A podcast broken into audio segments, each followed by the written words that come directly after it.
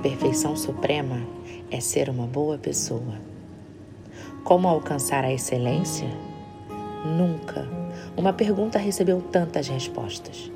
São milhares de vídeos, palestras, cursos e livros ao redor do mundo para nos ensinar o óbvio. Será?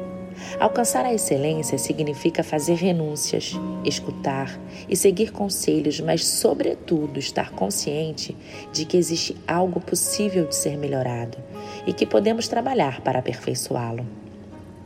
O modo como estamos trabalhando não está funcionando.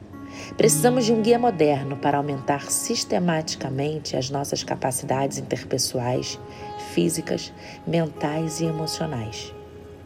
Os consumidores mudam, os patrões se transformam e a sociedade se adapta, tudo de forma alucinante.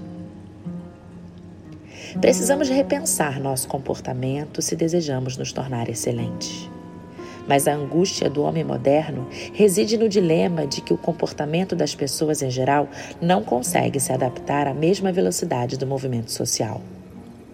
O terceiro milênio é um projeto no qual a excelência é uma ação urgente, entretanto, cautela. O sucesso requer paixão e prudência, mas combinados. O ímpeto da mente é mais poderoso do que o do músculo. É como uma espada afiada. É bom que esteja sempre dominada pela prudência e só deve ser usada quando uma ocasião especial a demande. Qualquer um pode chegar à perfeição, mas a maior delas, a suprema, é ser uma boa pessoa. Os tempos são outros. Com o conhecimento necessário para formar um homem hoje, antigamente, era possível formar sete. Afirmo ainda que nos dias atuais é preciso ter muito mais inteligência para tratar com um só homem do que era requerida para fazer o mesmo com todo um povoado no passado. E assim será mais difícil a cada dia. Faça tudo com inspiração. Isso dará vida aos seus méritos e alento às suas palavras. Coloque alma nas suas ações e realce até mesmo o realçado. As demais virtudes que tenha lhe darão brilho e a inspiração dará lustro a esse brilho. Com ela, até o comum se exalta. Isso está acima de todas as disciplinas e livros. Supera a fraqueza e impõe a valentia. A inspiração dá confiança e multiplica seus méritos. Sem ela, toda a beleza está morta e toda a graça é sem graça. Perante ela, são pequenos o valor, a discrição, a prudência e até mesmo a distinção. Sob a inspiração, tudo se coloca bem e lhe ajuda a superar qualquer obstáculo. Encontre, encontre a parte boa que existe em qualquer coisa. A sorte está em sua boa disposição, em seu bom ânimo.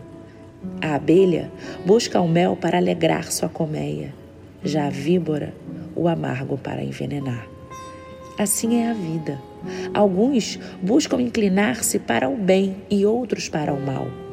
Mas sempre pense nisto: não há o que não tenha algo de bom na vida. É tudo como um livro, daqueles que usamos para aprender grandes lições. É tão negativo o espírito de algumas pessoas que, se entre mil coisas perfeitas encontram uma defeituosa, concentram-se em censurá-la e destacá-la. Tem a mente cheia de imundícies da má vontade e a inteligência orientada para o mal. Primeiro, elas veem o mal. Segundo, não enxergam mais nada. Dedicados a não ver mais do que defeitos, são seu próprio castigo, pois sofrem, porque seu ânimo apenas se inclina ao molesto por ver exclusivamente defeitos em tudo, tais pessoas são o pasto da amargura. Mais feliz é a vida daqueles que, entre mil defeitos, encontram uma perfeição, desfrutam de maior felicidade.